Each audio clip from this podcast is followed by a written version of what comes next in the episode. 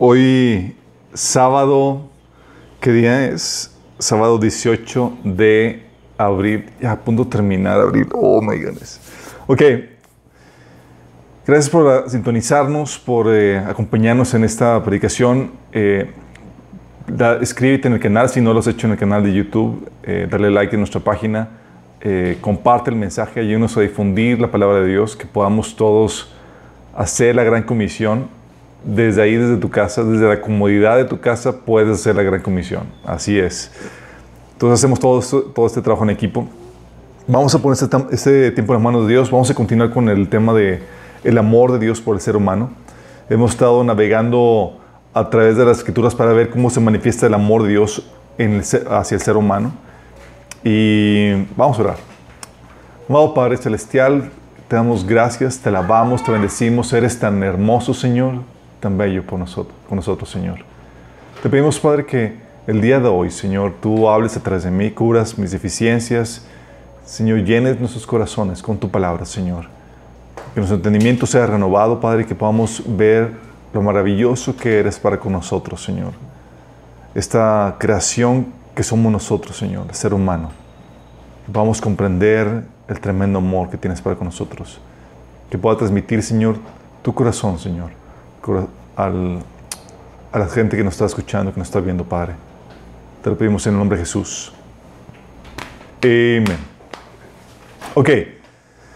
Bueno, hemos estado viendo, vimos en la sesión pasada un tema medio polémico porque eh, vimos el, el, eh, cómo Dios manifestó su amor durante eh, los patriarcas. Vimos cómo lo manifestó con Abraham, con Lot, con este, los descendientes de, de Abraham, Isaac, eh, Jacob, Esaú.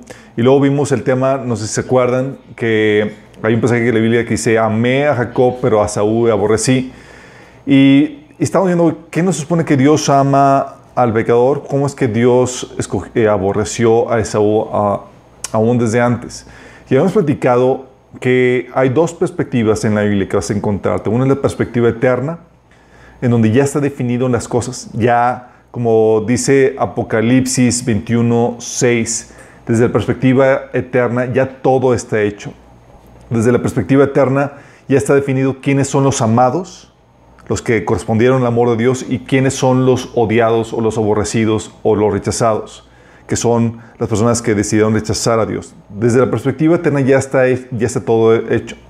Entonces, desde la perspectiva eterna ya tiene Dios, Dios ya sabe quiénes son los que van a corresponder a su amor, quienes van a permanecer en el camino hasta el fin y quiénes son los rechazados. Pero desde la perspectiva temporal, desde la perspectiva presente, aún los rechazados, aún esas personas que, que- que, eh, definitivamente van a quedar rechazados, que Dios ya sabe que, que van a rechazar el amor de Dios y que van a ser rechazados también por Dios, eh, aún ellos reciben una copiosa muestra del amor de Dios antes de ser definitivamente rechazados. ¿Se acuerdan? Habíamos visto cómo aún a los que estaban destinados a, per- a- a perdición, Dios dice que los soportó con mucha paciencia. O sea, Dios estando mostrando pacien- eh, siendo paciente con esas personas, llamándoles a arrepentimiento. Y vimos cómo Dios mostró su amor para con Esaú, ¿se acuerdan? Cómo lo, lo convirtió en una gran nación, cómo le proveyó, cómo le, lo enriqueció, cómo le, puso reyes e incluso eh, dio instrucciones al pueblo de Israel para que no aborrecieran a su descendencia. Vimos cómo eh, Dios muestra su amor eh, para, con esas personas que van a ser rechazadas. En Romanos 2, del 4 a 6, cuando dice que no te das cuenta de lo bondadoso, tolerante y paciente que es Dios para contigo. ¿Acaso eso no significa nada para ti? ¿No ves que la bondad de Dios es para guiarte, que te arrepientas y que, que abandones tu pecado? Si te das cuenta, dice que la bondad, la tolerancia y la paciencia de Dios, ese muestra de amor de Dios en esas, en es- con esas expresiones, es para guiar a la gente al arrepentimiento. Por eso el Señor nos ordena amar a nuestros enemigos, porque Dios es un, es un Padre Celestial que hace salir el sol tanto sobre los buenos como los malos y manda lluvia sobre los buenos como los malos. Dios, antes de que las personas sean definitivamente rechazadas, les da una copiosa muestra de su amor. Entonces, aún a esa gente, aún a Esaú, aún todos ellos, Dios estaba amando, sí, eh, durante su tiempo de vida, durante su tiempo, eh, eh, en su estancia aquí, antes de que fuera definitivamente rechazado, porque al final de cuentas terminó rechazando a Dios. Por eso, eh, habíamos comentado eh, esa, esa, dinámica, es muy, es muy importante eso. ¿Quién sabe quiénes son los escogidos? ¿Quién sabe quiénes sí son y quiénes no son? Nosotros no sabemos, por eso eh, aprendimos que, y luego más se complica porque aprendimos que Dios te trata a ti conforme tu comportamiento presente, no conforme a lo que sabe que va a suceder. Dios, si estás ahorita con Él, te va a tratar como su hijo, te va a dar muestras de su amor, pero debemos ser fieles hasta el final.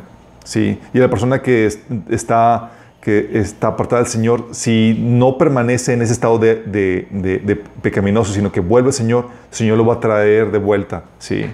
Entonces, eso lo complica más, por eso lo, que hemos platicado y lo hemos visto ya en estudios anteriores con respecto a si la salvación se pierde o no es, sabes, si alguien se apartó y es escogido, va a regresar. Pero tú no sabes si va a regresar o no, entonces jale las orejas y regresa. Sí, porque tú no sabes si es escogido o no. Y si se alejó, pues y regresa, no sabemos si regresó porque es escogido o regresó porque esa es la verdadera, eh, ese es el, eh, el verdadero episodio donde se está convirtiendo genuinamente. Entonces tú no sabes si regresa porque, eh, se, porque es escogido y porque era salvo o porque se está convirtiendo hasta ese episodio cuando está regresando. Tú jala las orejas a la persona que se, que se aparta del Señor, porque eh, como dice Santiago, el que hace volver a un pecador hace que, su, que miles de que los cientos de pecados sean limpiados y, sal, y, trae salvación a la persona que, que le hace volver. Ok, entonces vimos todo eso. Vimos el amor y nos quedamos en el amor a Jacob. Vimos que el amor de Jacob no era un amor por buenas obras porque era un pecador. El, el nombre de Jacob significa tranza, que es alguien que hace eh, las cosas de forma chueca. De hecho, vimos cómo le robó o cómo transió a, a su hermano, quitándole la, la, la, primogenitura y robándole la bendición. Y aún así, Dios lo amó. Y está hablando que, y hablamos y aprendimos que que Dios no está buscando gente bien portada, porque hay gente que, bien portada que puede tener motivaciones incorrectas. ¿Cómo que motivaciones incorrectas? Sí hay gente bien portada que lo hace para que la gente lo vea, no porque ama a Dios. Hay gente bien portada que lo hace por, para, por vergüenza, no, eh, para, para, por, para vanagloria. Hay gente bien portada que lo hace por orgullo. Hay gente bien portada que lo hace por, por tradición, porque le inculcaron buenos valores, pero normalmente no porque le interesa a Dios. Y lo que Dios está buscando no es gente bien portada, habíamos platicado, sino gente que va a corresponder su amor. Dios está buscando verdaderos adoradores, que le adoran en espíritu y en verdad. Y esos adoradores que Dios está buscando son los que ya conoció de antemano y que a esos predestinó, a esos escogió, a esos llamó y a esos predestinó y a esos glorificó. Entonces Dios está buscando a esos adoradores. ¿Por qué? Habíamos platicado que, oye, pero somos imperfectos y demás. El Señor dice, yo sé que me amas. Y si me amas, yo voy a aliviar con tu imperfección. Y eso es maravilloso porque en nuestra lucha contra el pecado, con nuestras fallas y demás, lo que Dios quiere es nuestro amor. Nuestro amor al Señor va a ocasionar que busquemos agradarle, va a producir las buenas obras nuestro amor al Señor. No van a ser perfectas, pero el Señor cubre nuestra imperfección. Él ya se encargó de cumplir nuestra imperfección para que podamos presentarnos delante de Él justos y perfectos. No por nuestros propios méritos, sino por lo que Él hizo por nosotros. Todos vimos que lo que Dios está buscando, lo que sale hace más importante, Señor, no es que seas bien portado, sino que ames al Señor. Sí, habíamos visto eso. Por eso habíamos enfatizado ese, ese asunto en pasajes como el de Romanos 8:28, donde vemos que dice que todas las cosas Dios dispone para bien a los que lo aman. Mando, buscando que Señor, como vimos desde el inicio, está buscando tener una relación amorosa con el ser humano. Entonces Dios está buscando tu amor, que tú correspondas el amor que Él ya ha manifestado por ti de muy diversas formas y la principal, eh, mandando a su Hijo a morir por ti en la cruz. Entonces eso fue la, forma en que Dios manifestó su amor con, con, este, con Jacob, conociéndolo antemano y llamándolo porque sabía que Jacob iba a corresponder al amor que Dios iba a derramar sobre su vida. Y tú puedes ver que, que manifiesta su amor desde antes de nacer, pero también lo puedes ver a lo largo de su vida de diferentes formas. Dios manifestó su amor sobre la vida de Jacob, bendiciéndolo y asegurándolo, asegurando su corazón. ¿Te acuerdas que por causa del conflicto que, vivió con, eh, con Esaú, o sea, le robó la bendición Y pues era esperarse que, pues, sabiendo que su hermano era de armas tomar, que algo malo iba a suceder y que iba a tomar eh, cartas en el asunto. Y pues efectivamente Saúl quería matar a, a, este, a Jacob. ¿Y qué hace el Señor? El Señor, digo, Jacob huye y el Señor en medio de esa huida, Dios se le aparece en un sueño y empieza a bendecirlo y a resguardar su trayectoria y su trayectoria de, de, de huida y asegura su corazón.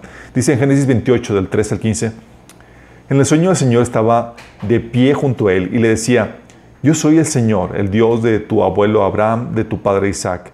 A ti y a tu descendencia le daré la tierra sobre la que estás acostado. Tu descendencia será tan numerosa como la del polvo de la tierra. Te extenderás de norte a sur, de oriente a occidente, y todas las familias de la tierra serán bendecidas por medio de ti y tu descendencia. Yo estoy contigo. Te protegeré por donde quiera que vayas. Te traeré de vuelta a esta tierra no te abandonaré hasta cumplir con todo lo que te he prometido. Qué fuerte. Imagínate, Dios se te aparece, estás ahí con temor de que tu vida corre peligro porque tu hermano quiere matarte. Y Dios se te aparece contigo, se te aparece con esas palabras. Y es lo que Dios hace. Vienen con nosotros en tiempos de dificultad, trayendo palabra de bendición y asegurando nuestro corazón para traer paz, la paz que solamente Dios puede traer. Y en medio de esta situación de coronavirus y demás, muchos que hemos estado buscando a Dios, hemos podido constatar ese amor de Dios que nos abraza y que nos da palabras de ánimo y de paz. Y medio de, del paniqueo y de del miedo que la gente está teniendo, los que son suyos, los que, Señor, los que están buscando Señor, Dios ha resguardado en su amor, trayendo esa paz que sobrepasa todo entendimiento. Y tú puedes ver también que mostró su amor, el amor de Jacob, sobre Jacob, rescatándolo de las injusticias de su tío. Todo lo que hizo Jacob en su juventud le estaba pagando con su tío, pero Dios estaba rescatándolo de las injusticias. Eh, ¿Qué hacía con Labán? Labán lo, lo, transió también porque le, eh, este Jacob trabajó para una de sus hijas y le da otra hija. Total que lo, le, eh, obliga a, trabajar otros siete años más por la hija que Jacob quería. Y así estuvo transeándole varias cosas. Jacob lo, te lo resume en Génesis 31 del 6 al 9 cuando dice, Ustedes saben muy bien que yo he trabajado para su padre Labán con todas mis fuerzas. No obstante, él me ha engañado y me ha cambiado el salario muchas veces, pero Dios no le ha permitido causarme ningún daño. Si él acordaba conmigo, los animales manchados serán tu salario, todas las hembras, todas las hembras tenían criadas manchadas. Y si él acordaba, los animales rayados serán tu salario, todas las hembras tenían crías rayadas. Así Dios le ha quitado el ganado del padre, al padre de ustedes y me lo ha dado a mí. Más adelante dice, versículo 41. Dice, trabajé para ti, le dice este, este Jacob a, a Labán, reclamándole, dice, trabajé para ti bajo el sofocante calor del día, en el frío de la noche, sin dormir. Sí, durante 20, 20 años trabajé como un esclavo en tu casa. Trabajé 14 años para ganarme a tus dos hijas y después 7 años más por tu rebaño. Y cambiaste mi salario 10 veces. En realidad, si el Dios de mi padre no hubiera estado, con, eh, no hubiera estado de mi parte, el Dios de Abraham, el temible Dios de Isaac, tú me habrías despedido con las manos vacías. Pero Dios ha visto tu abuso y mi arduo trabajo. Por eso se te apareció en la noche y te reprendió. Fíjate lo fuerte del asunto. Estabas hablando de que el cuidado de Dios, de que sabía que estaba siendo, sufriendo una injusticia y se le aparece al enemigo le dice, cuidado por cómo, le hablas a Jacob. Y no solamente lo reprendió a, este, a Labán, sino que Dios estuvo lidiando con la situación para que no sufriera la injusticia que Labán quería realizar en contra de Jacob. Y en, la vida de, de, nosotros, cuando caminamos con el Señor, cuando estamos amando y correspondiendo al amor, es una forma de las que Dios muestra su amor para con nosotros. Eh, vamos a ver más adelante que Dios a veces permite que suframos la injusticia, pero en otros episodios Dios nos rescata la injusticia. Ha habido situaciones en, mi, vida y en la vida de mi familia donde gente ha querido hacerme daño y levanta la mano para hacerme algo, quitar una propiedad, hacer cosas, sacarme de, un lugar y llega Dios y resguarda, quita y frustra ese, ese tipo de injusticias. Porque es Dios amándonos. Es Dios resguardándonos. Y ves también que, este, Dios manifestó su amor con Jacob guiándolo. Dice, entonces el Señor le dijo a Jacob, a Jacob, vuelve a la tierra de tus padres, donde están tus parientes, que yo estaré contigo. A veces donde hay episodios en la vida donde ya no sabes qué, qué hacer, cuál es la dirección a seguir, y Dios se aparece y te marca la dirección clara que tienes que tomar. Porque también Dios muestra su amor de esa forma, guiándonos en, decisiones importantes en nuestra vida, en episodios en, eh, eh, eh, donde se requieren hacer cambios, Dios está ahí guiándonos. Entonces ves que Dios también este, mostró el amor de, Dios sobre Jacob, ¿sabes cómo? Protegiéndolo. Una de Labán, ya vimos de Labán, cómo lo protegió de las injusticias y cómo lo, lo, lo persiguió. De hecho, en el pasaje de Génesis 31, del 23 al 24, aparece como Señor se le apareció a Labán y lo amenazó. Fíjate lo que dice. Entonces él reunió, dice Labán, a un grupo de, parientes y emprendió la búsqueda. Alcanzó Jacob siete días después en la zona montañosa de Galat. Pero la noche anterior, fíjate lo que dice, Dios se le, había aparecido a Labán, el arameo, en un sueño y le, di, había dicho, te advierto que dejes en paz a Jacob. Póctelas. Imagínate, Dios incluso apareciendo y amenazando, de, o sea, está, está trabajando, está entrando el quite a tu favor, está defendiéndote. Sí. Y dice la Biblia que el ángel de Jehová acampa alrededor de los que le temen. Dios está alrededor de nosotros protegiéndonos. Y es algo que hemos aprendido que como Dios nos ama, Dios nos protege. Y dices, oye, por episodios que he sufrido, vamos a ver qué onda con esos episodios donde Dios ha permitido que sufras el abuso, la injusticia. Porque aún en medio de eso, también Dios está manifestando su amor. Pero, vamos a- pero lo manifiesta de otra forma diferente como lo hizo Jacob. Eh, ve- vemos como Dios los, sa- los salvó de Esaú, ¿se acuerdan? Oye, Esaú quería matar a Jacob, Jacob huye, desaparece un montón de años, regresa y pues Esaú llega con un, con un montón de hombres para recibir a su hermano. Pues, y Jacob sabía que su vida corría peligro. Y en medio de esa situación es cuando el Señor eh, Jacob peleó con el ángel de Jehová, con Jesús antes de su encarnación, y buscó su bendición. Y Dios le dio su bendición. Le dije, has vencido, y Dios le dijo, has vencido con- en tu lucha contra Dios y contra el hombre. Sí, porque Jacob estaba buscando esa bendición que solamente viene de, de- de- de Dios. Y Sa- Esaú fue bien librado, digo, Jacob fue bien librado de su encuentro con Esaú, como viene en Génesis 33 del 9 al 10. Y también fue bien librado de los moradores de la tierra, porque hubo problemáticas, por ejemplo, eh, un episodio donde Jacob, eh, los hijos de Jacob, Simeón y Leví, ma- masacraron a toda una ciudad, imagínense. Masacraron toda una ciudad porque una, un, eh, uno de los líderes de esa, de esa ciudad habían violado a su hermana, su hermana Dina. Y pues obviamente estás viviendo entre, estás como forastero en una tierra donde, donde tú eres el, intruso. Y todos los moradores de la tierra se podrían armar en contra tuya por lo que acabas de hacer. Entonces Jacob, temiendo lo peor para él y su familia, dice, ustedes me han arruinado, me han hecho despreciable ante todos los pueblos de esta tierra, los cananeos y los fereceos. Nosotros somos tan pocos que ellos se unirán y nos aplastarán, me destruirán y toda mi familia será aniquilada. Y los, los hijos dijeron, pero ¿cómo íbamos a permitir que él tratara a nuestra hermana como, la- como una prostituta? O sea, Jacob estaba, chin, ya somos carne frita. Aquí no vamos a desaparecer. Estaba temía por su seguridad y su familia. Estaba apaniqueado Jacob. ¿Qué hizo Jacob? Buscó al Señor. Génesis 35 del 1 al 5 dice, entonces Dios le dijo a Jacob, prepárate, múdate a Betel y establecete ahí y edifica un altar a Dios, quien se te apareció cuando oías de tu hermano Esaú. Dios, ¿sabe lo que está haciendo aquí? Y eso me fascina. En su tiempo de más dificultad, de gran temor, Dios le recuerda cómo lo libró de peligros anteriores. Y es lo que Dios hace. A veces llegas a la presencia de Dios, estás en medio de tu temor y demás, y ¿sabes qué hace Dios con muestra amor? te recuerda. Te recuerda las cosas que Dios ha hecho en tu pasado. Y aquí le recordó, hey, ¿te acuerdas cómo- lo, que pasó con tu hermano Esaú? ¿Cómo temías tanto por tu vida y fuiste bien librado?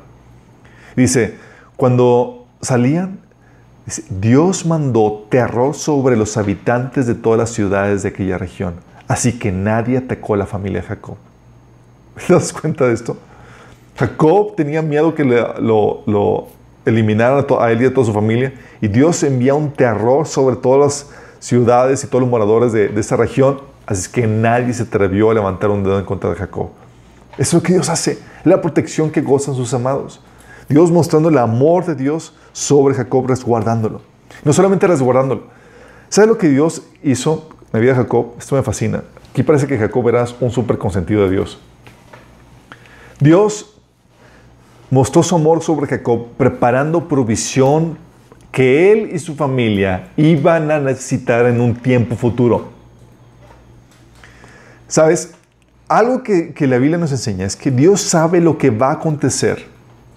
Obviamente Dios es omnisciente, sabe, conoce lo que va a acontecer y conoce el mundo de posibilidades. Si tú le preguntas a Dios, Señor, si hago esto, ¿qué va a pasar? Y Dios te puede decir qué va a pasar, así como lo ha hecho en la Biblia. Digo, Señor, si hago esto, ¿qué va a pasar? Y Dios te va a decir todos los posibles escenarios, los conoce. Pero entre todos los posibles escenarios sabe lo que realmente va a acontecer. Así es, eso lo vimos en Mente Renovada, en el taller de Mente Renovada. Entonces, Dios sabe lo que, entre todas las posibilidades, sabe cuál es la que va a acontecer y se prepara en acorde a ello. Entonces, Dios sabía que iba a venir un hambre terrible. ¿Y sabes qué hace Dios?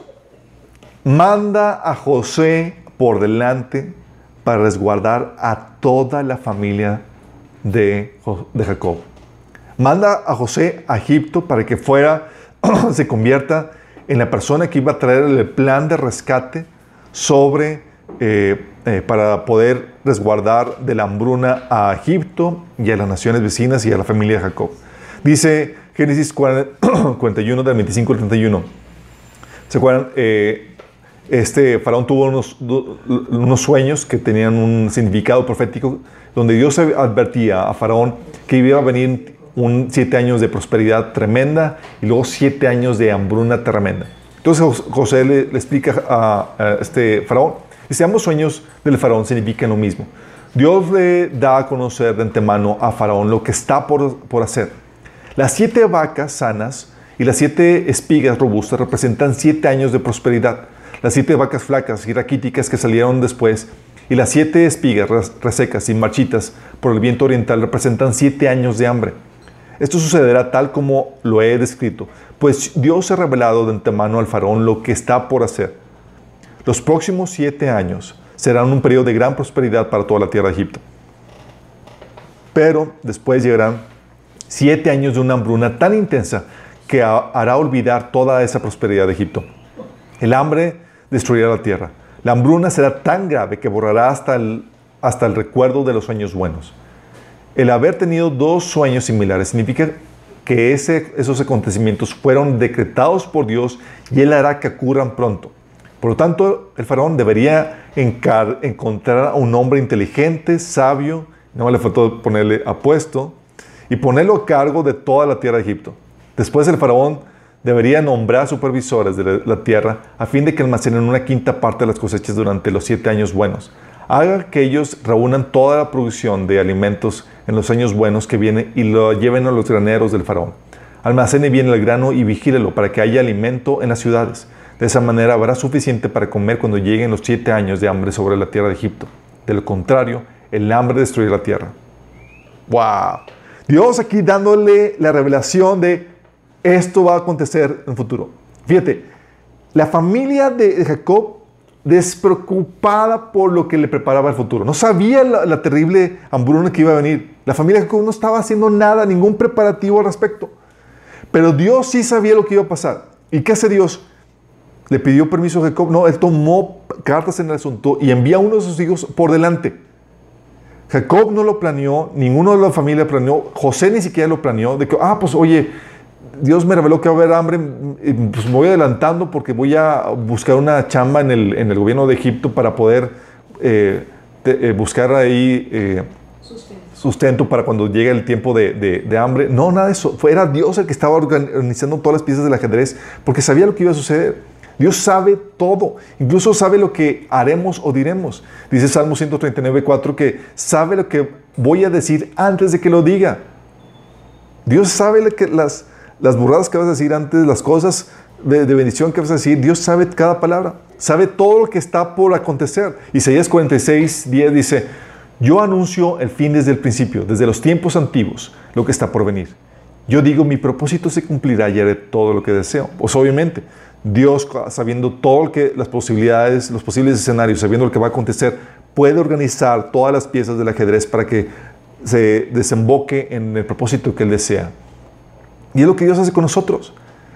Dios sabe las cosas que vamos a necesitar. Así como Jacob, así como Dios amando a Jacob y haciendo provisión para él y su familia, Dios lo hace para con nosotros. Sabe lo que vamos a necesitar.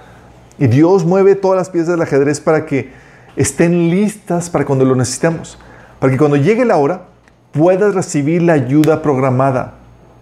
No solamente la ayuda, como Dios se prepara antemano, Dios preparó antemano la ayuda que vas a necesitar, tiene preparado antemano la recompensa que vas a recibir, tiene preparado antemano la, incluso la condenación para los, que se van a, para los que se van a perder. Dice Génesis 46 del 5 al 11. Eh, estaba, y ya tiene un encuentro eh, José con los hermanos que llegaron de, de, de Canaán buscando alimento a Egipto. Este José se revela ante ellos y les dice, José, fíjate lo que dice, no se inquieten y se enojen con ustedes mismos por haberme vendido. Fíjate, fue Dios quien me envió a este lugar antes que ustedes a fin de preservarle la vida. El hambre que ha azotado la tierra estos dos últimos años durará otros cinco años más y no habrá ni siembra ni ciega. Dios me hizo llegar antes que ustedes para salvarles la vida a ustedes y a sus familias y preservar la vida de muchos más. Por lo tanto, fue Dios quien me envió a este lugar y no ustedes. Fue Él quien me hizo consejero del, faraón, administrador de todo su palacio y gobernador de todo Egipto. Ahora apúrense, regresen, regresen a donde está mi padre y díganle, tu hijo José dice, Dios me ha hecho señor de toda la tierra de Egipto, así que ven a verme de inmediato. Podrás vivir en la región de, de Gosén, donde estarás cerca de mí junto a tus hijos y tus nietos, tus rebaños y tus manadas y todas tus posesiones. Ahí te cuidaré, porque aún quedan cinco años de hambre. De lo contrario, tú, los de tu casa y todos tus animales morirán de hambre. ¿Te has dado cuenta del cuidado de Dios para con la familia de José, digo, de Jacob? José reconociendo que Dios lo había enviado. No fue voluntad humana. Nadie sabía lo que estaba pasando, pero Dios estaba moviendo las piezas del ajedrez. Y así es Dios con nuestra vida. Vas a encontrarte que Dios se va, se adelanta Dice eh, en el capítulo 47, ah, cuando llega la familia de José, dice, cuando llega la familia de José a Egipto, entonces el faraón le dijo a José, ahora que tu padre y tus hermanos han venido a estar aquí, escoge el lugar que quieras en toda la tierra de Egipto para que ellos vivan. Dale lo mejor de la tierra de Egipto, que vivan en la tierra de José, de Gosén. Y si alguno de ellos tiene alguna destreza especial, ponlo a cargo de mis rebaños también.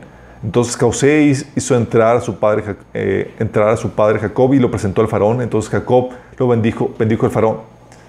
¿Cuántos años tienes? Le preguntó al el faraón. Jacob respondió, he andado por este mundo ya 130 arduos años, pero mi vida ha sido corta en comparación con la de mis antepasados.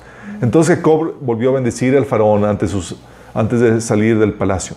Por tanto, José asignó la mejor tierra de Egipto, la región de Ramsés a su padre y a sus hermanos y, los estableció ahí tal como, como el, faraón había ordenado. Y José proveyó alimentos a su padre y a sus hermanos en cantidades proporcionales, proporcionadas, eh, proporcionales al número de familias, incluidos los niños más pequeños. ¿Quién estaba proveyendo? José. Esto es lo que Dios hace. Tú no puedes prever todas las inclemencias, las problemáticas, eh, las crisis que van a venir en el futuro de tu vida. Pero tú tienes a un Dios que te ama, a un Dios que está a tu lado. Y Él sí sabe lo que va a suceder. Hay cosas que Dios te, muestra, ¿sí? Así como Dios le mostró a José. Y dijo, hey, va a venir hambre, prepárate. Pero hay veces donde Dios no, no tienes conocimiento, como la familia de José.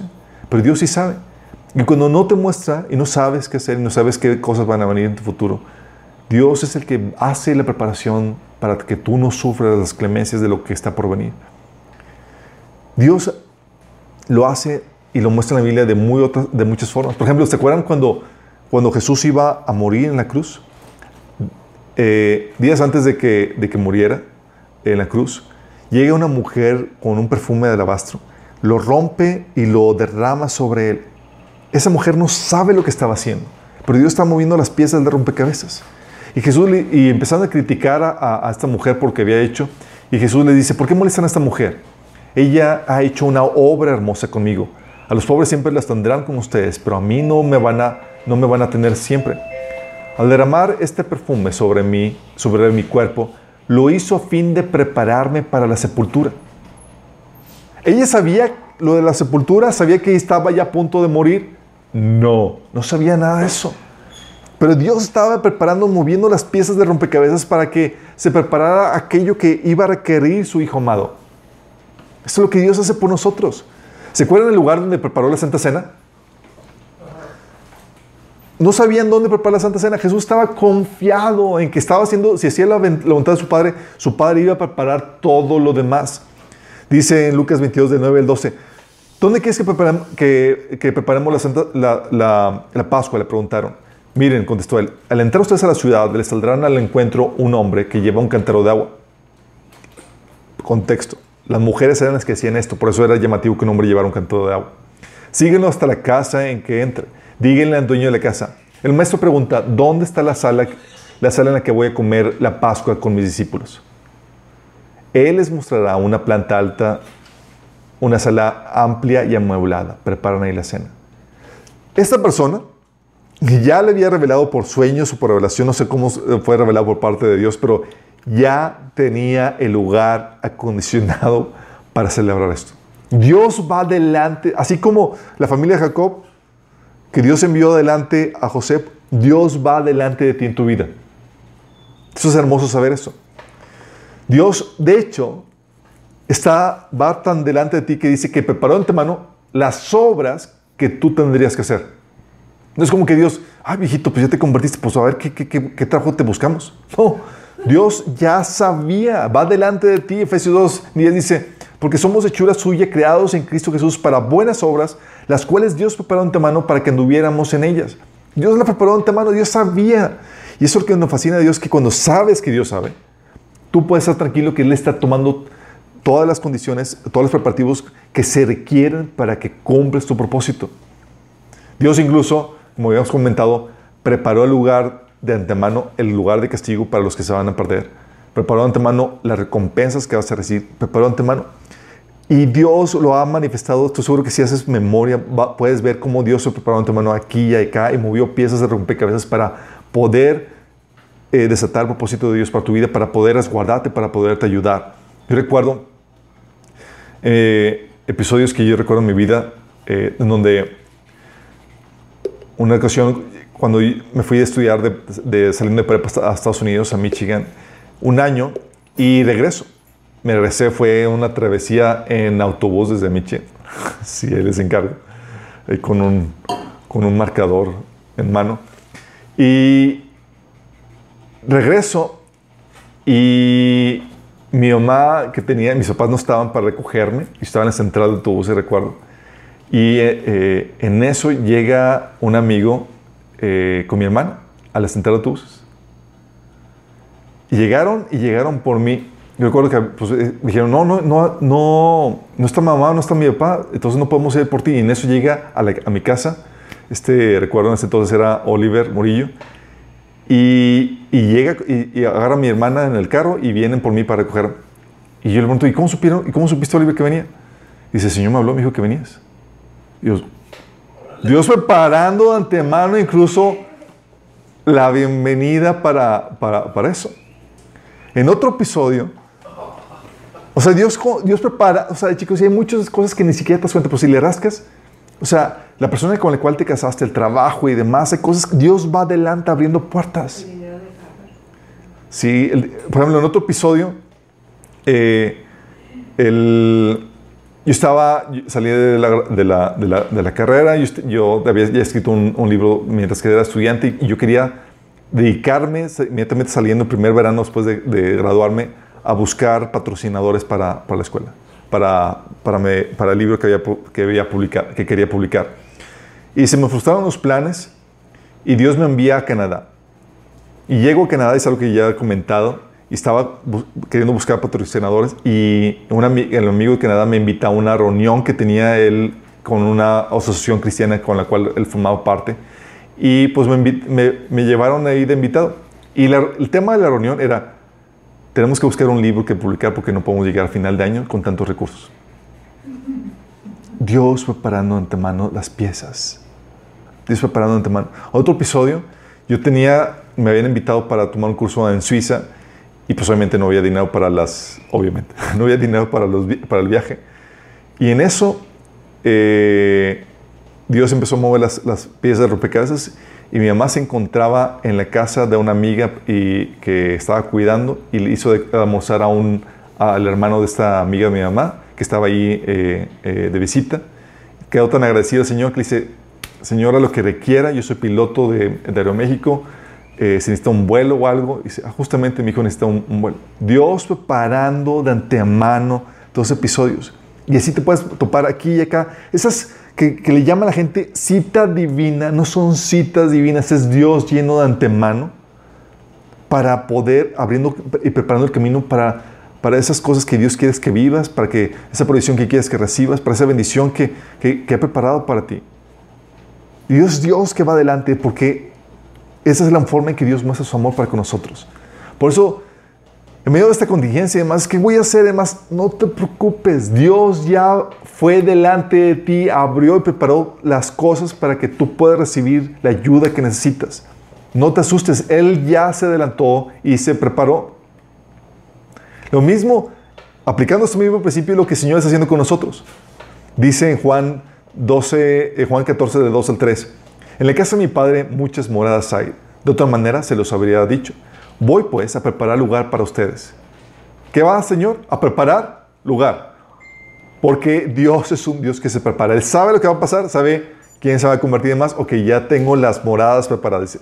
Y si voy, les preparo lugar, vendré otra vez y los tomaré conmigo para que donde yo estoy, ustedes también estén. ¿Sí te das cuenta de la preparación que Dios hace? Dios sabe que, o sea, Dios no es una persona que, está improvisando. ¿sí? Dios no es una persona que, no se prepara, sino que al contrario, hace los planes y las preparaciones pertinentes para que cuando lleguen, y vamos a llegar, no vamos a llegar con que, bueno, chicos, a ver, pues vamos, vamos a buscarles su residencia, su morada celestial. No, ya está todo fríamente calculado. ¿Te das cuenta del amor de Dios? Es así Dios lo que hace con nosotros.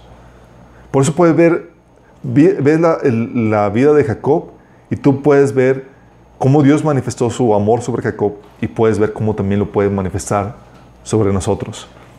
También tienes, en dentro de, ese, de ese relato de Génesis, te encuentras una miembro de la familia de, la familia de Jacob, que era su, ¿cómo se llama? Su nuera, Tamar, no, no era su nuera. Era la, eh, bueno, familiar de Jacob. Era la nuera de Judá. Perdón. Sí. Tú ves a Tamar y es una pequeña historia que, que, dices, oye, ¿por qué se incluye? Es un capítulo, Génesis 38, y es muy peculiar por, por, cómo lo, por lo que se incluye ahí. Porque narra esta historia y es pequeña, es solamente un capítulo, pero puedes ver el cuidado de Dios. Primero porque eh, viene en Génesis 38, 6, donde que Dios liberó a Tamar de un mal hombre. ¿Qué es lo que dice? Génesis 38, 6. ¿Qué habrá visto Dios en, en Tamara, digo, en Tamar, para que estaba, que, que decidió derramar su cuidado y su amor sobre ella? Dice, en el transcurso del tiempo, Judá arregló que Er, su hijo mayor, se casara con una joven llamada Tamar. Pero él era un hombre perverso ante los ojos del Señor y el Señor le quitó la vida. Wow. A Er, al esposo de Tamar, Dios le quitó la vida. Aquí tienes que, resultó que el esposo de Tamar era un hombre perverso. Y ves que Dios manifestó su amor de, para Tamar, librándolo de un mal marido. ¡Qué fuerte! dices, oye, Tamar, o sea, ¿qué, tan, ¿qué tanto amaba Dios a Tamar que dices que vamos a, darle material?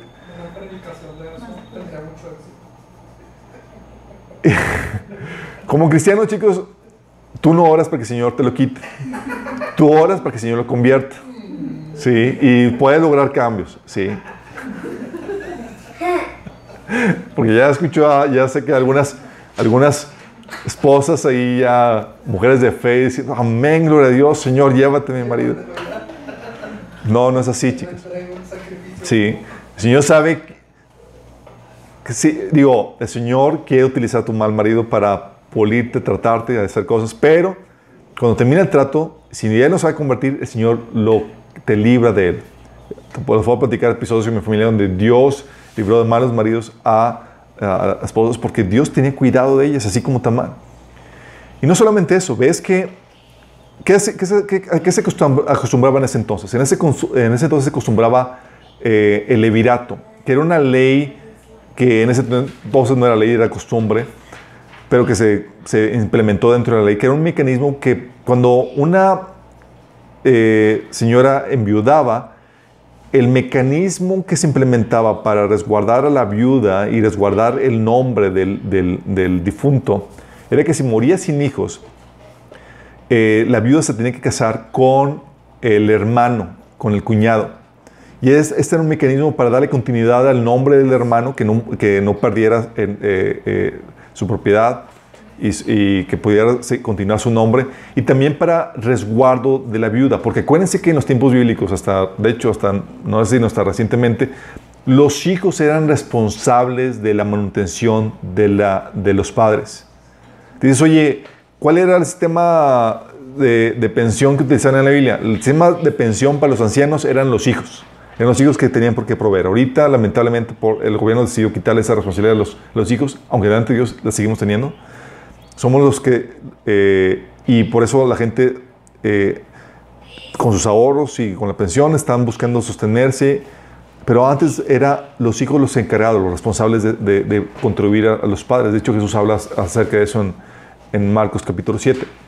Entonces, si había una viuda, era, quedaba en un estado vulnerable porque ¿quién se iba a ocupar de ella? ¿Sí? O sea, no podía ya seguir mantenida por sus papás, que sus papás eran ancianos. Eh, era, acuérdense que las mujeres ahí era difícilmente había alguien que, les contratara, no eran, eh, eh, no, tenían, no eran consideradas una fuerza laboral importante. Y, y ¿quién se iba a ocupar de, de, ella cuando ella se hiciera grande, si estaba sola en la, en, la vida? Bueno, esta ley del liberato ayudaba a, a, arreglar esas, esas, condiciones. Entonces Dios, es lo que dice, en Génesis 3, del, 38, eh, del 8 al 10. Entonces Judá, hijo de Onán, hermano de Er, eh, Judá dijo a Onán, hermano de Er, cásate con Tamar, como muestra la ley, eh, como nuestra ley exige el hermano de un hombre que haya muerto. Tú debes darle un heredero a tu hermano. Pero Onán no estaba dispuesto a tener un hijo que no fuera su propio heredero. Dijo, pues voy a ser un hijo de, de mi hermano, pues que se, que se frieguen, estaba pensando. Por eso cada vez que tenía relaciones con la mujer de su hermano, derramaba su semen en el suelo. Esto evitaba que ella tuviera un hijo de su hermano. Así que el Señor consideró una maldad que Onán negara un hijo a su hermano muerto y él también le quitó la vida a Onán. Qué heavy. O sea, él dijo, vamos a, vamos a tener placer sexual sin responsabilidad. Porque ¿quién crees que iba a tener que mantener al hijo? El hermano, ¿sí? Y él no quería más cargas, él quería nada más disfrutar a la, a la, esposa, a la, viuda. Y el Señor vio la justicia y fíjate que tanto amaba a Dios a Tamar, ¿sí? O sea, cuando tú te metes con un amado, cuidado, ¿sí? Te estás metiendo con Dios que te va a defender. Pero también no, quiero que notes el amor de Dios para, para el perverso Onán. ¿Por qué? Porque Dios quería que, aunque haya sido malo Onán, que tuviera, que se perpetuara su nombre, su descendencia. ¿Estás entendiendo? O sea, el amor de Dios aún por este perverso, que a pesar de su nombre perverso, Dios quería que, que, que no se quedara sin descendencia, sin nombre. Fíjate el, cariño todavía de Dios para, para con el malo. aun cuando está, cuando está ausente. Qué fuerte. Y luego, o sea, castigando la injusticia con este Onán, y luego sufriendo la injusticia de Judá. Fíjate lo que dice, Génesis 38, del 11, 38, 11 dice, entonces Judá le dijo Tamar, su nuera, vuelve a la casa de tus padres y permanece viuda hasta que mi hijo Sela tenga edad suficiente para casarte contigo. El chavo era un adolescente. Y pues dijo, ok, ya que, ya que crezca, va a poderse casar contigo. Pero en realidad, fíjate, en realidad Judá no pensaba hacerlo porque temía que Sela también muriera, al igual que sus dos hermanos. Digo, esta viuda es la viuda negra, o sea, cada que se case con él, se me muere. Entonces Tamar regresó a vivir a la casa de sus padres. O sea, Judá estaba queriendo cometerle una injusticia a Tamar.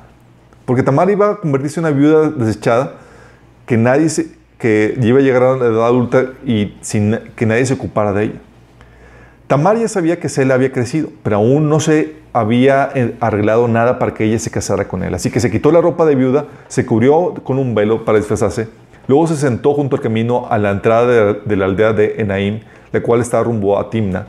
Judá la vio y creyó que era una prostituta, pero ella tenía, porque ella tenía el rostro cubierto. Entonces se detuvo y le hizo una propuesta indecente. Ustedes ya saben que la propuesta le, le hizo. Entonces le dijo, déjame tener sexo contigo, sin darse cuenta que era su propia nuera. ¿Cuánto me pagarás por tener relaciones contigo? Preguntó Tamar. Entonces arreglaron el convenio, además, este, Judá hizo lo suyo, la chica desapareció y no se supo más del asunto.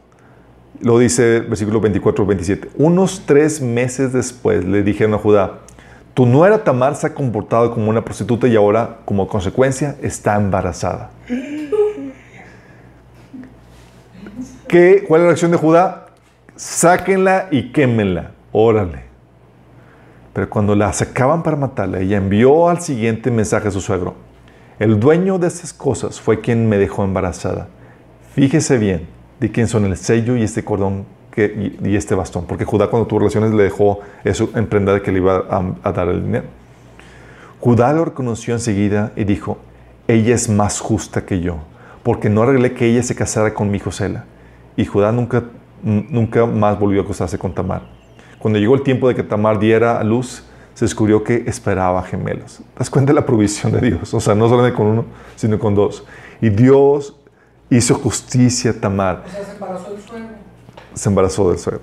Acuérdate que era, la idea era que, que ella tuviera linaje para que pudiera tener una esperanza para, para su, su, edad adulta, ¿sí? que no quedara sola, porque las viudas típicamente quedaban solas, abandonadas. Si preferías casarte con alguien, te casabas con alguien que no fuera, eh, que, que, que, no haya estado casado. Tal era el amor de Tamar que Dios la libró del mal hombre, castigó la injusticia que estaba viviendo de su cuñado y la libró de la injusticia de Judá, ¿sí? y le hizo justicia, que Tamar quedó incluida en la genealogía de Jesús. Hay cuatro mujeres que se mencionan en la genealogía de Jesús y Tamar es una de ellas. Mateo 1, de 2 a 3 dice, tabla genealógica de Jesucristo, hijo de David, hijo de Abraham. Abraham fue el padre de Isaac, Isaac padre de Jacob, Jacob padre de Judá y de sus hermanos, Judá padre de Fares y de Sera, cuya madre fue Tamar. Fares fue padre de Jezrón. Puro hombre, padre tal, padre tal, mamá. Dices, ¿por qué? ¿Qué, hubo especial aquí? Que tienes una madre amada por Dios. ¿Qué, ¿Cómo tenía el corazón Tamar que Dios estaba resguardando a esta mujer? En medio de una familia, ella era cananita, pero encontró Dios en ella una mujer que podía corresponder al amor que Dios estaba buscando. Ella esperó en Dios y Dios la libró de las injusticias y del mal hombre y Dios entró a su rescate. Dios vio su fe y le incluyó en la genealogía de Jesús. Ella fue aunque era cananita, fue agregada a la familia de Abraham. Tienes también otro personaje dentro de Génesis que Dios muestra su amor y es el amor por José. El amor por José. Ay, chicos. Si bien tú puedes ver cómo Dios libró a Jacob de las injusticias. ¿Se acuerdan? Oye, se presentó Dios a Labán y le amenazó. A Labán quiso hacer injusticias con, con Jacob. Y, y, Dios le revertía la injusticia y frustraba la injusticia para que Jacob saliera bien librado. Bueno, José, con José no. Dios no libró de los abusos e injusticias a José. Fíjate, con Jacob Dios mostró su amor librándolo. Y con José, sometiéndolo a los abusos e injusticias. Y ahorita vamos a ver cómo opera esto. ¿Cómo que no lo libró? Sí. Jacob sufrió, por ejemplo, el odio de sus hermanos. Génesis, Génesis 37, 4 decía, viendo sus hermanos que su padre amaba más a José que a ellos, comenzaron a odiarlo y ni siquiera lo saludaban. ¿Te imaginas tener, vivir en una familia donde tus hermanos son tus enemigos? Génesis 37 del 26 al 28 habla que José fue vendido como esclavo y exiliado de su familia, de su patria. Dice ese pasaje, Judá dijo a sus hermanos, fíjate quién fue el, el, perdón, el que maquinó la venta de su hermano. Judá, dice, Judá dijo a sus hermanos, ¿qué ganaremos con matar a nuestro hermano? Tendremos que cubrir el crimen. En lugar de hacerle daño, vendámoslo a esos mercaderes ismaelitas. Después de todo, es nuestro hermano y nuestra misma sangre. Así que sus hermanos estuvieron de acuerdo. Entonces, cuando se acercaron los ismaelitas, que eran mercaderes madianitas, los, los hermanos de José lo sacaron de la cisterna y, se lo vendieron por 20 monedas de plata. Y los mercaderes lo llevaron a Egipto. ¿Dios lo libró de esto? No, no lo libró. Fue vendido como esclavo y exiliado lejos de su familia, de su parentela.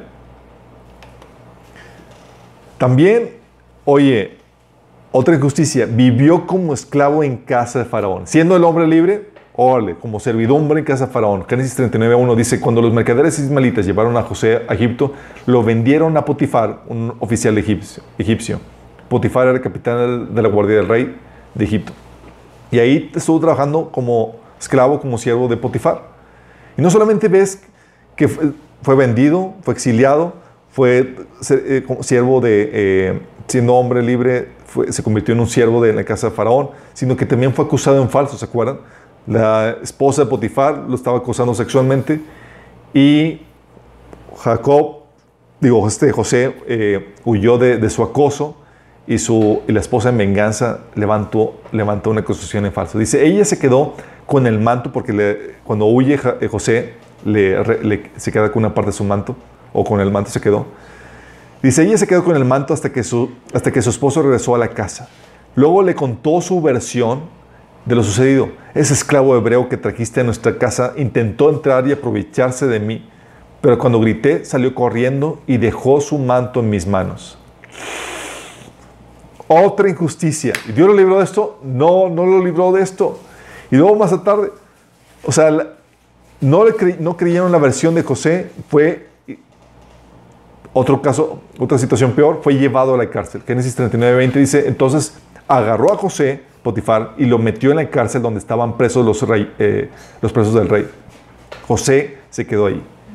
Y en la cárcel tuvo la oportunidad de relacionarse con gente que se codeaba con el rey y dijo, hey, acuérdense de mí, por favor.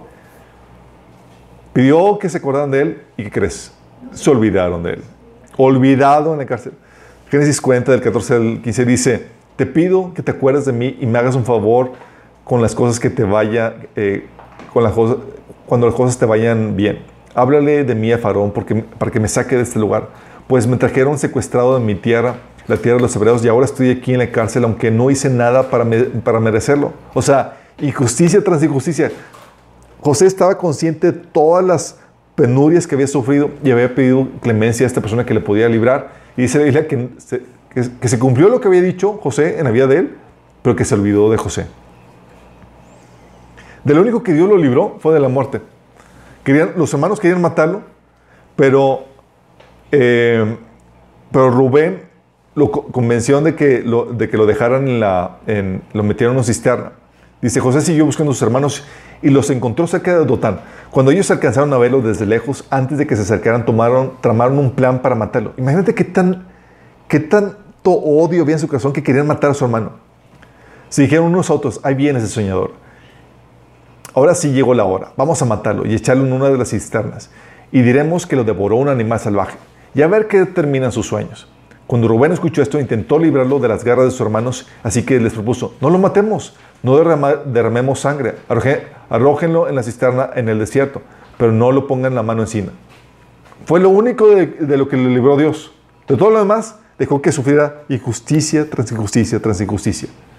Pregunta, ¿no le mostró Dios su amor a José? Sí, lo libró de la muerte. A Jacob librando las injusticias y librando los peligros. Y a José le mostró su amor sometiéndolo a la justicia. ¿Cómo le mostró su amor? Primera, le mostró su amor estando con él en medio de todas esas travesías, en medio de todas esas injusticias, dándole sus apapachadas, chicos. Sus buenos tratos, incluso en medio de situaciones tan difíciles. En el caso de Potifar, por ejemplo, Génesis 39, de 2 al 4 dice, ahora bien, el Señor estaba con José y las cosas le salían muy bien. ¿Por él? No, porque Dios estaba con José. Mientras José vivía en la cárcel de su, de, su patrón egipcio, éste se dio cuenta de que el Señor estaba con José y lo hacía prosperar en todo. José se ganó la confianza de Potifar y éste lo nombró mayordomo de toda su casa y le confió la administración de todos sus bienes. ¡Wow! En medio de eso, Dios dice que estaba con él y lo hacía prosperar. ¿Te das cuenta? En medio de la injusticia. En la cárcel, por ejemplo. Génesis 39 del 21 al 22 dice, pero el Señor estaba con José en la cárcel y le mostró su fiel amor. ¿Qué le mostró? Su fiel amor. ¿En dónde? En la cárcel. No lo libró de la cárcel, sino que ahí en la cárcel dijo, sabes que mi amor es suficiente. El amor Digo, el Señor hizo que José fuera el preferido de la cárcel, del encargado de la cárcel. Poco después, el director puso a José a, encargar, a cargo de los demás presos y de todo lo que ocurría en la cárcel. O sea, tal era el favor de Dios y el amor derramado sobre José que en medio de eso permitía que, José ganara el favor de, la gente que, eh, para que lo trataran bien y que para incluso le delegaran autoridad. Entonces Dios mostró primero su amor a José en medio de esas problemáticas, estando con él en medio de esa travesía y dándole, y, dándole sus apapachadas, permitiéndole un buen trato en medio de esa aflicción. Pero también Dios le mostró su amor usando esas experiencias para forjar el carácter de José. La Biblia dice en Salmo 105, del 18 al 20, que a José le, lastimaron con grilletes en el cuello, le pusieron collar de hierro hasta que llegó el momento de cumplir sus sueños. El Señor puso a prueba el carácter de José. ¿Qué puso? El, puso a prueba el carácter de José. Entonces el faraón mandó a buscarlo y le puso en libertad. El gobernante de la nación le abrió la puerta de la cárcel. Entonces, ¿qué hizo Dios? ¿Sabes qué? José, a diferencia de Jacob, a Jacob no lo libró de las injusticias, a José no. Pero ¿qué hizo Dios? Utilizó esas injusticias y ese sufrimiento para probar el carácter de José. ¿Te das cuenta cómo Dios, el amor de Dios sobre José, en medio de la, del sufrimiento, en medio de la, de la injusticia, cómo Dios opera con nosotros? Y luego, no solamente utilizó esas experiencias para forjar su carácter, sino que usó todas esas experiencias para su bien, para cumplir su propósito. Dice Génesis 45 del 5 al 11, cuando Jacob vio el resultado de su sufrimiento y todo lo que Dios había movido de, de, su resultado de su exilio, de su esclavitud, de estar en la cárcel y cómo llegó a estar en, en prominencia con Faraón, este José le dijo a sus hermanos en Génesis 45 del 5 al 11, no se inquieten ni se enojen con ustedes mismos por haberme vendido fue Dios quien me envió a este lugar antes que ustedes a fin de preservarles la vida. ¿Qué hizo Dios? Utilizó todo eso para desatar su propósito. El hambre que ha azotado la tierra estos dos últimos años durará otros cinco años más y no habrá ni siembra ni ciega.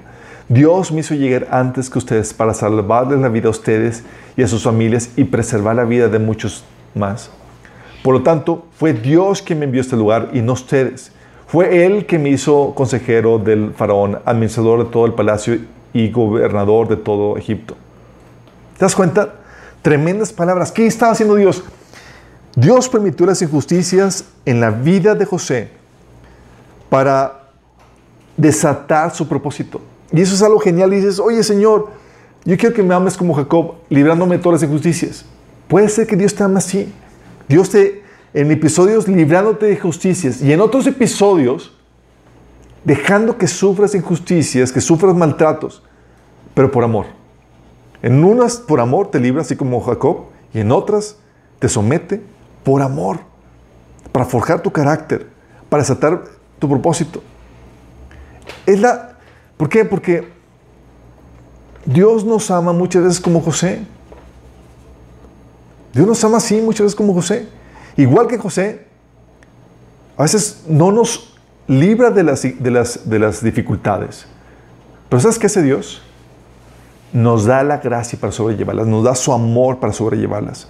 Según de Corintios 12, del 8 al 10, dice, Pablo hablando de un aguijón que tenía en la carne, un sufrimiento que tenía en la carne, decía, tres, dice, le suplica al Señor que me la quitara. Cada vez, digo, en tres ocasiones distintas, le suplica al Señor que me la quitara. Cada vez Él me dijo, mi gracia es todo lo que necesitas, mi poder actúa mejor en la debilidad. ¿Qué Señor está derramando?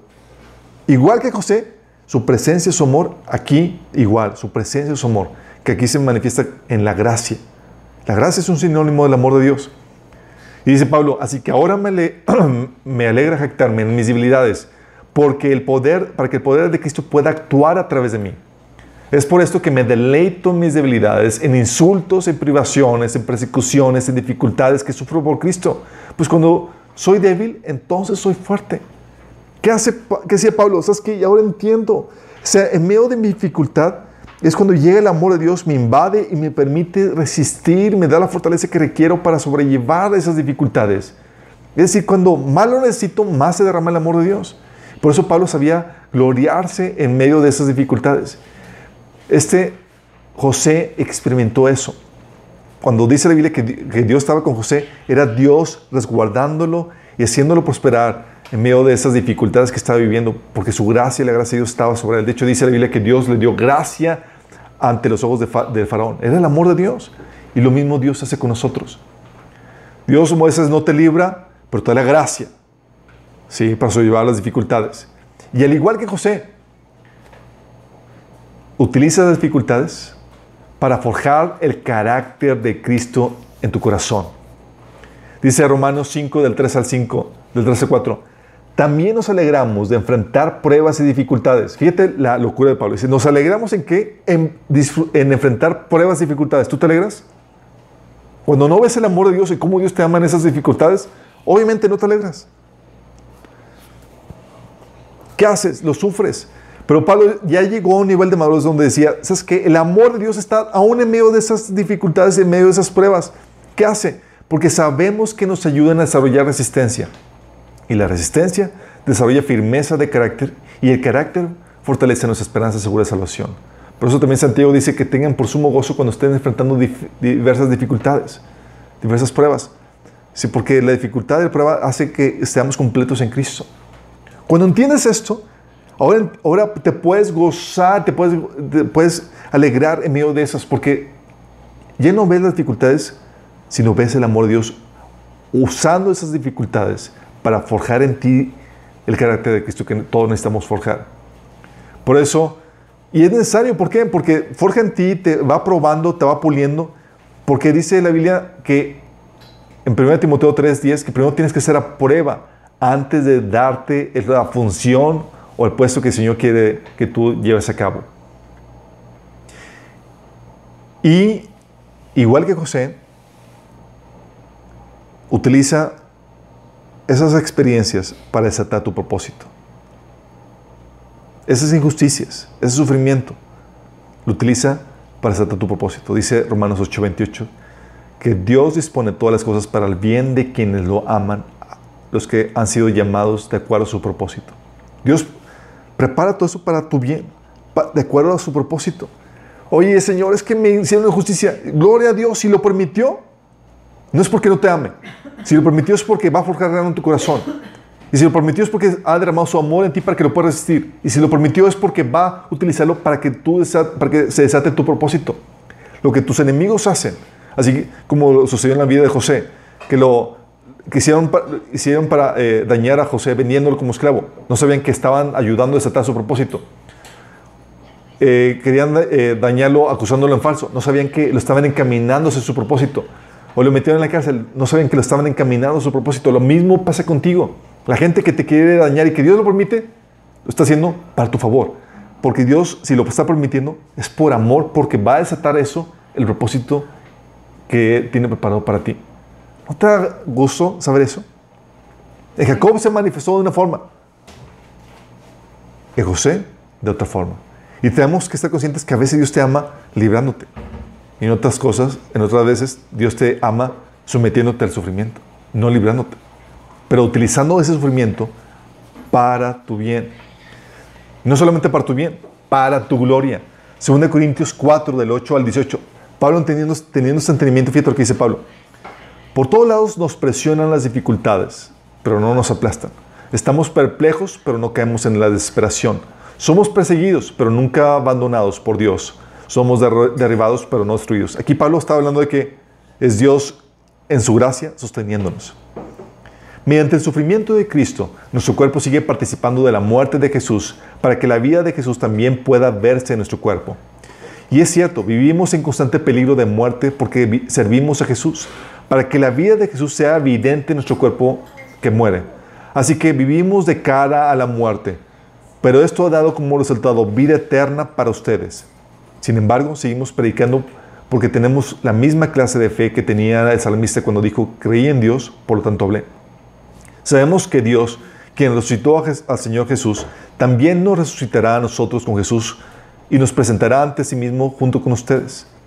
Todo esto es para beneficio de ustedes y a medida que la gracia de Dios alcance más y más personas, habrá abundante acción de gracias y Dios recibirá más y más gloria. Es por esto que nunca nos damos por vencidos. Aunque nuestro cuerpo está muriéndose, nuestro espíritu va renovándose cada día, pues nuestras dificultades actuales son pequeñas y no durarán mucho tiempo. Sin embargo, nos producen una gloria que durará para siempre y es de mucho más peso que las dificultades. Así que no miramos las dificultades que ahora vemos. En cambio, fijamos nuestra vista en las cosas que no pueden verse.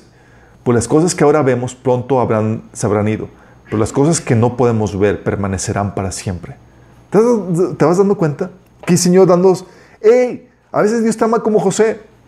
Y no, yo quiero que me ame como Jacob. Te puedo amar como se requiera, como a veces como Jacob y a veces como José. Pero aquí es, lo que quiero que entiendas, es el amor de Dios actuando de una forma diferente.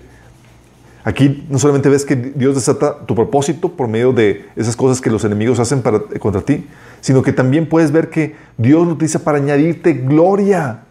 Una gloria no perecedera, sino que va a durar por toda la eternidad. ¿Te das cuenta del amor de Dios? Por eso puedes ver en el amor de José, en el trato de Dios para José, cómo Dios te puede también amar. Oye, pero ¿qué crees que los hermanos de José no fueron amados por Dios? También nada más, oye, pero odiaban a José. Dios los amaba, Dios los amaba. Dios amaba a los hermanos de, José también. Oye, pero eran cabezones y de acuerdo a la Biblia eran homicidas porque querían matar, odiaban a su hermano y querían matarlo. Sí, aún a los acuérdate que Dios ama a todos los pecadores. Sí, en tiempo presente, en ese tiempo temporal, acuérdate que Dios derrama una copiosa muestra de amor a todos los pecadores, aún incluso a los que están destinados a ser rechazados. Génesis 42 del 21 al 22 te das cuenta que Dios lo que hizo con sus hermanos, amando a sus hermanos, ¿sabes lo que hizo Dios?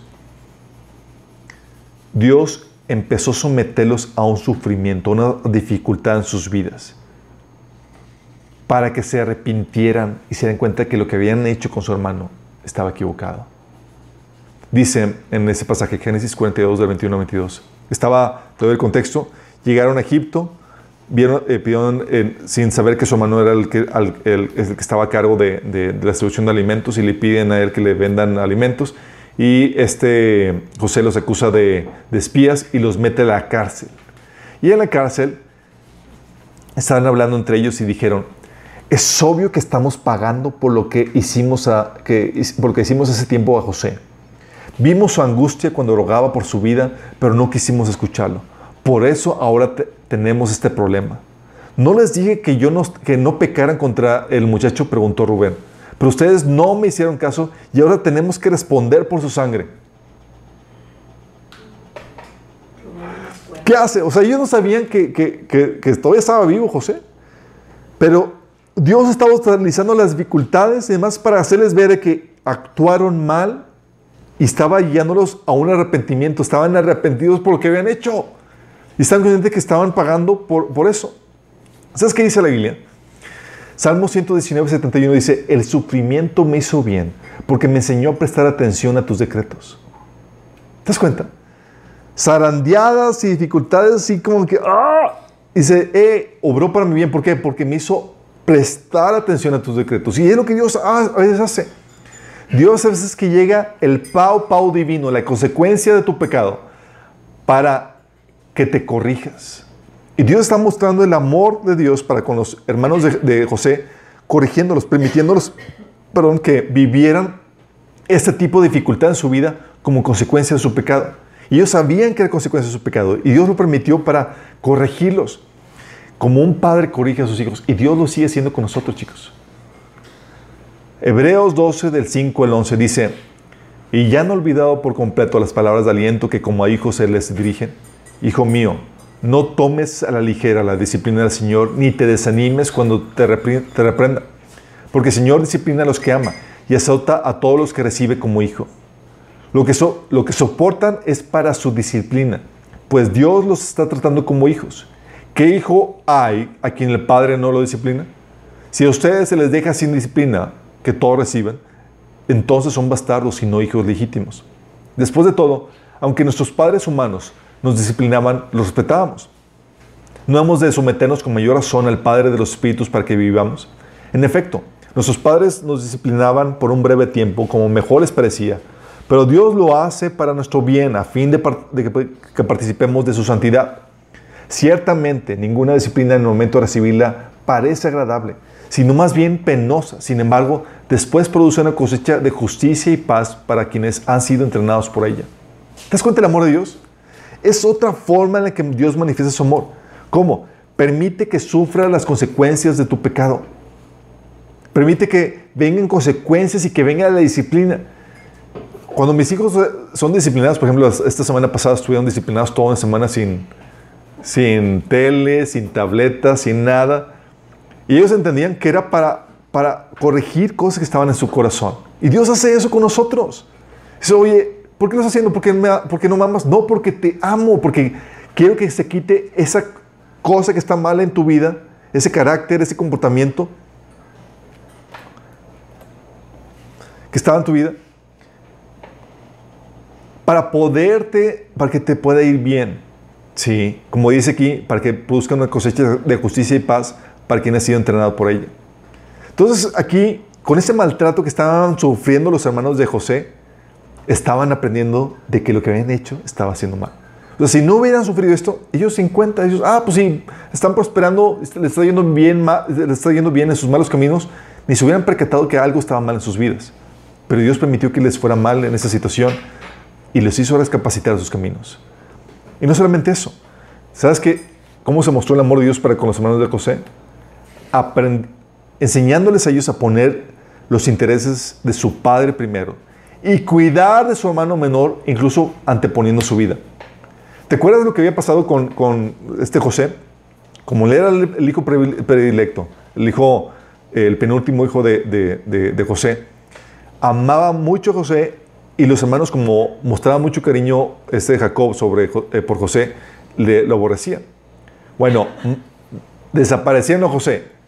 ¿Tú crees que Jacob volteó a amar a todos los demás hermanos? No. Como padre carnal y, pecaminoso, escogió a Benjamín, el menor, para vaciar su, eh, para convertirlo en su predilecto. Y era de esperarse que uno dijera, pues entonces también Benjamín fue odiado por los hermanos. Pero Dios había tratado ya con, ellos. Ellos ya habían visto el sufrimiento de su papá. Habían visto el sufrimiento de su papá y ellos aprendieron una lección muy importante. ellos aprendieron la lección de que no deben de buscar sus propios deseos. Porque cuando uno está en ese plan pecaminoso, lo que uno busca es, se encampricha en su propia voluntad, en sus propios deseos. Y Dios corrige y dice, eh, no, no busques tus propios deseos solamente. Aprende a considerar los deseos de los demás, como dice Filipenses. Así que no solamente veas por tus propios intereses, sino también por los de tu hermano. Y aquí ellos ya habían aprendido eso. Y Judá fue el que destacó en ese sentido. Porque este José puso para sus hermanos, todavía no se manifestaba que él era el, el, hermano de, de, ellos. Y les dice, ¿sabes qué? Les puso una trampa, les, les puso ahí la copa de su copa, en la que según esto adivinaba, y la puso en la copa en el costal de, su, de su hermano menor, de Benjamín. Entonces los traen de vuelta, y cuando iban a su casa y ya estaban en camino, los trae de vuelta, y estaba en el costal de Benjamín la copa. Y entonces le dice, a los, le dice José a los hermanos, para ponerle su prueba, Benjamín se queda, ustedes se van. Él va a quedar aquí porque tiene que pagar por, por, el crimen que cometió. Y entonces en, ese pasaje, Génesis 44, del 18 al 34, dice, entonces Judá dio un paso adelante y dijo, por favor, mi señor, permita que su siervo le hable tan solo unas palabras. Le ruego que no se enoje conmigo, a pesar de ser tan poderoso como el faraón mismo. Mi Señor anteriormente nos preguntó a nosotros, sus siervos, ¿tiene un padre o un hermano? Y nosotros respondimos, sí, mi Señor tenemos un padre que ya es anciano y su hijo menor le nació en la vejez. Su hermano, su hermano de padre, su hermano de padre y madre murió y él es el único hijo que queda de su madre y su padre lo ama mucho. Usted nos, nos dijo, tráiganlo aquí para que lo vea con mis propios ojos. Pero nosotros le dijimos a usted, mi señor, el muchacho no puede dejar a su padre porque su padre moriría. Pero usted nos dijo, a menos que su hermano venga con nosotros, con ustedes, nunca más volverán a ver mi rostro. Entonces regresamos a la casa de su siervo, nuestro padre, y le dijimos lo que usted nos había dicho. Tiempo después, cuando Él nos dijo que regresáramos a comprar más alimento, le respondimos, no podemos ir a menos que permita que nuestro hermano menor nos acompañe. Nunca llegaremos a ver el rostro del hombre a menos que nuestro hermano menor esté con nosotros. Entonces mi padre nos dijo, como ya, como ya saben, mi esposa tuvo dos hijos y uno de ellos se fue y nunca más regresó. Sin duda fue despedazado por algún animal salvaje y no ha, vuelto a verlo. Si ahora alejan de mí a su hermano y él sufre algún daño, ustedes mandarán a la tumba a este hombre entristecido y canoso. Y ahora, mi Señor, no puedo regresar de mi, no puedo regresar a la casa de mi padre sin el muchacho. La vida de nuestro padre está ligada a la vida del muchacho. Si nuestro padre ve que el muchacho no está con nosotros, morirá. Nosotros, sus hermanos, ciertamente seremos responsables de haber enviado a la tumba a, este, a ese hombre entristecido y canoso. Mi Señor, yo le garanticé a mi padre que, haría, que me haría cargo del muchacho. Le dije que si no lo llevaba de regreso, yo cargaría con la culpa para siempre. Por favor, mi Señor, permite que yo me quede aquí como esclavo en lugar del muchacho y deje que el muchacho regrese con sus hermanos. Pues, como padre, ¿cómo podré regresar a ver a mi padre si el muchacho no está conmigo? No podría soportar ver la angustia que le provocaría a mi padre. ¡Wow! ¡Wow! ¿Sabes? Es grueso el trato de Dios estaba, convirtió a estos, a estos hermanos de José en de personas en sí mismas donde solamente querían su, su venganza, su deseo encaprichoso, su voluntad, que no les importaba lo, el sentimiento de su padre. Y Dios corrigió sus corazones para que ahora fueran personas que, que tuvieran en consideración los deseos de su padre. Y Dios hace eso con nosotros también. Somos bien encaprichados, así como que, ah, quiero solamente mis cosas y mis deseos y demás, y nunca tenemos en cuenta los deseos de nuestro Padre Celestial. ¿Y qué hace Dios? Nos corrige, nos mete en situaciones difíciles. Aquí los tuvo, ellos fueron sometidos a ver el, el, sufrimiento que habían causado a su padre con, con, con, en el caso cuando desaparecieron a José. Y ellos aprendieron a ser considerados con el corazón de su Padre Celestial. ¿Sabes? Y Dios nos lleva por ese proceso Timoteo vivió este proceso y aprendió a ser considerado con los deseos de, de, de nuestro Padre Celestial. Y muchos cristianos todavía seguimos en sí mismos, que, o sea, vamos con Dios y ¿qué queremos? Señor, quiero esto y veamos y tenemos una lista de un pliego petitorio de lo que queremos con el Señor. Pero nunca vamos, Señor, ¿qué es tu deseo? ¿Cuál es tu voluntad? Filipenses 2 del 19 al 22 dice, si Señor Jesús quiere, espero enviarles pronto a Timoteo para que los visite. Esto está diciendo, hablando del Pablo a la iglesia de Filipos. Así él podrá animarme al traer noticias de cómo están.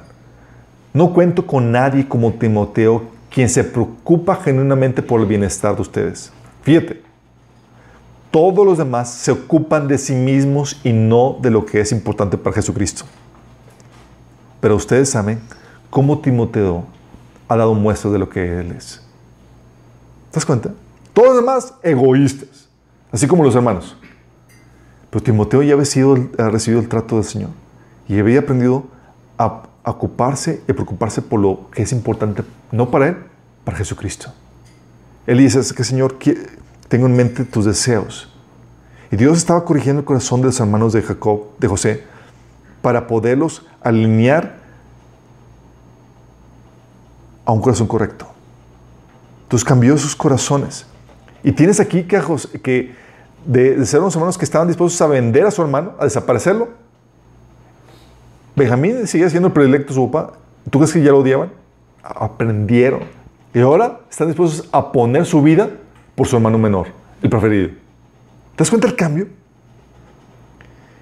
Ese cambio lo ocasionó que ese sufrimiento que ellos experimentaron, esas penurias que era ese pau, pau celestial, esa disciplina que Dios nos da. Dios lo utiliza para cambiar nuestro corazón, ¿Por qué? Por amor a nosotros. Para que así, así podamos estar en una posición donde podamos recibir la bendición de Dios. Tú ves a Judá. Judá, aquí en este, este episodio que le leí, estaba tomando, era, estaba tomando una actitud profética de lo que Jesús iba a hacer por nosotros. Benjamín somos nosotros, chicos. Judá está diciendo, ¿Sabes qué? Es, es, símbolo de, Jesús. Donde, ¿Sabes qué? Deja a Benjamín, deja a nosotros. Yo voy a recibir el castigo por él. Está tomando una actitud profética de lo que Jesús iba a hacer por nosotros. Judá, estaba queriendo tomar el lugar del hijo sentenciado, eh, del hijo condenado. Y por causa de esta actitud que, que, tomó Judá, por causa de que su corazón había sido ya transformado en un corazón conforme al Padre, que estaba buscando satisfacer los deseos de su Padre. Y así Jesús quería, quería satisfacer los deseos del Padre Celestial a favor de nosotros. Dios vio el, amor que tenía por nosotros, Jesús lo vio y dijo, es que yo voy a poner la vida por, por ellos. Porque tanto nos ama nuestro Padre Celestial. Bueno, Dios puso el corazón correcto de, de, de, este, de Judá y él lo puso en el lugar correcto para que recibiera bendición. Y gracias a esta, a esta actitud, ya gracias a este cambio de su corazón, después de vender a su hermano, ahora poniendo su vida por su hermano, recibió esta bendición. Génesis 49, del 8 al 12. Tú, Judá, serás alabado por tus hermanos. Dominarás a tus enemigos y tus propios hermanos se inclinarán ante ti. Mi hijo Judá es como un cachorro de león que se ha nutrido de la presa se tiende al acecho como león, como leona que nadie se atreva a molestar. El cetro no se apartará de Judá, ni de entre sus pies el bastón de mando, hasta que llegue el verdadero rey que merece la obediencia de los pueblos. Judá amarra su asno a la vid y, lo cría y le cría de su asno a lo mejor de la cepa. Lava su ropa en vino, su manto con la sangre de las uvas. Sus ojos son más oscuros que el vino, sus dientes más blancos que la leche. ¡Wow! Dios lo pone, trata con su corazón, lo, eh, es corregido y lo pone en una condición lista para recibir la bendición de Dios. Y aquí, por causa de ese corazón transformado, Dios le dio una bendición. La bendición sería de que dominaría sobre sus enemigos y que de él vendría el rey de quien los pueblos merecen la obediencia. Es decir, vendría el Mesías escogido. Él se convirtió en el linaje del Mesías. ¡Qué honor! ¿Por qué? Porque porque Él se sometió al trato de Dios en su vida. Y Dios hace eso con nosotros, por amor a nosotros. Así como los hermanos de José nos ama y nos mete el trato, oh, dificultades, pao, pao, celestial, disciplina, corrigiendo nuestro corazón para poner en su lugar correcto donde podamos ser bendecidos con Él. Porque si no tenemos el corazón correcto, si no estamos en la posición correcta, Dios no nos puede bendecir. Pero Dios nos corrige. Dios nos corrige por amor. Te das cuenta cómo Dios nos ama? Y en estos personajes que hemos estado viendo puedes ver cómo nos ama de muy diversas formas. A veces nos ama como Jacob, librándote, amenazando a tus enemigos, a veces simplemente haciendo que sufras a mano de tus enemigos, pero no, no sin, sin, sin apartarse, no dejándote solo, sino estando ahí contigo y utilizando eso para tu bien, para moldear tu corazón y para desatar tu propósito y añadir peso de gloria. Y a veces estamos así como los hermanos de José, corrigiendo tu corazón para que aprendas a, no poner solamente tus propios intereses, que dejes de ser niño caprichudo y maduro y que pongas también los intereses de tu Padre Celestial en tu vida, para que puedas recibir la bendición de tu Padre Celestial. ¿Cuánto nos ama nuestro Padre Celestial? Y Dios utiliza de diferentes formas que estamos aprendiendo ahorita para poder manifestar el amor que tú requieres y que tú recibes. Tú ya puedes ver que Oye, es que Dios está amando a esta persona como Jacob y a mí me está amando como José, pero te está amando. Y todo eso es para tu bien. Oye, a mí me está amando como los hermanos de, José, te está amando. Ya sabes distinguir las diferentes formas en las que te está amando. Dios quiere que estés consciente del amor de Dios, porque no te puedes salir de Él. ¿Sí? Y más porque tú que tú has correspondido su amor, Él te conoció de antemano él supo tu nombre de antemano. Y Él estuvo buscando y moviendo todas las circunstancias en tu vida en las, para que tú llegaras a conocerlo. Él ya tenía agendado el día en que, te ibas, en que se iba a presentarle a ti para que tú pudieras corresponder al amor, para que, pudieras, para que lo pudieras conocer y entregarte a Él. Y tal vez tú todavía no te entregas a Cristo, pero si acaso no te entregas todavía a Cristo, tú puedes recibir este amor glorioso de tu Padre Celestial. Tú puedes ser aceptado y adoptado como hijo. Si tan solo estás dispuesto a arrepentir de tus pecados, estar dispuesto a dejar tus, seguir tus propias convicciones, de tu propio criterio para someterte a la norma de Dios. Si estás dispuesto a arrepentirte, si estás dispuesto a amar al Señor y crees que Jesús es Dios encarnado que murió por ti en la cruz para pagar el precio de tus pecados y que resucitó el tercer día, tú puedes recibir el perdón de pecados, la vida eterna el Espíritu Santo en tu vida para que puedas recibir este amor de Dios, porque se recibe a través del Espíritu Santo, y este trato de Dios en tu vida, que te va a bendecir, te va a dar, te va a llenar de esperanza y de una gloria eterna. Si quieres hacer esta, si quieres entregarte y quiero guiarte en esta oración, ahí donde estás, puedes cerrar tus ojos y decirle, Señor Jesús, el día de hoy me arrepiento de todos mis pecados te pido que me perdones. Que me perdones por seguir mis propios caminos y no los tuyos. Que me perdones por ignorar tu voluntad, por no interesarme en ti, por no amarte. Pero hoy me arrepiento. Yo creo que mandaste a tu Hijo Jesucristo a morir por mí en la cruz. Yo creo que Él es Dios y que resucitó el tercer día. Yo hoy te pido que me salves, Señor. Que me des tu Espíritu Santo que me perdones y me limpies de todos mis pecados. Yo te acepto, Jesús, como mi Señor y mi Salvador.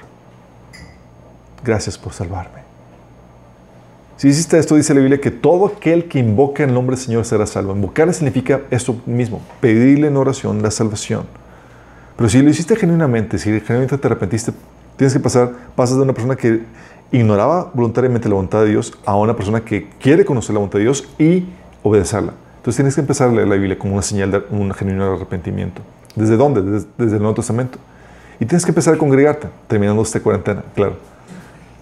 Tienes que, puedes eh, avanzar en esto y tienes que ser discipulado. Si quieres que te ayudemos a, ser discipulado, contáctenos, podemos ayudarte, podemos coacharte, pastorearte eh, virtualmente, digo a distancia, con todos los medios que hay. Queremos ayudarte en tu crecimiento. Y a todo lo demás, ¿ya detectaste la forma en que Dios te está amando? puedes ver que simplemente no te puedes salir del amor de Dios. Vamos darle gracias a Dios por eso. Vamos a darle gracias. Gracias, amado Padre Celestial, porque nos amas tanto, Señor. A veces librándonos, defendiéndonos, a veces sometiéndonos al, al dominio de nuestros enemigos, pero para forjar nuestro carácter y desatar nuestro propósito, Señor. Y a veces disciplinándonos, corrigiendo cosas en nuestro corazón para que podamos recibir tu bendición, tu gloriosa bendición y tu aprobación, Señor. Oh, amado Padre, damos tantas gracias porque grande y profundo es tu amor, Señor. No somos dignos de Él, Señor, pero damos gracias y te alabamos y te bendecimos por ello, Señor. Señor, que todos los días de nuestra vida podamos permanecer en ese amor, Señor. Que no nos apartemos de ti, que nos des un corazón que permanezca fiel a ti, Señor, amándote y adorándote hasta el final, Señor. En tu nombre, Jesús. Amén.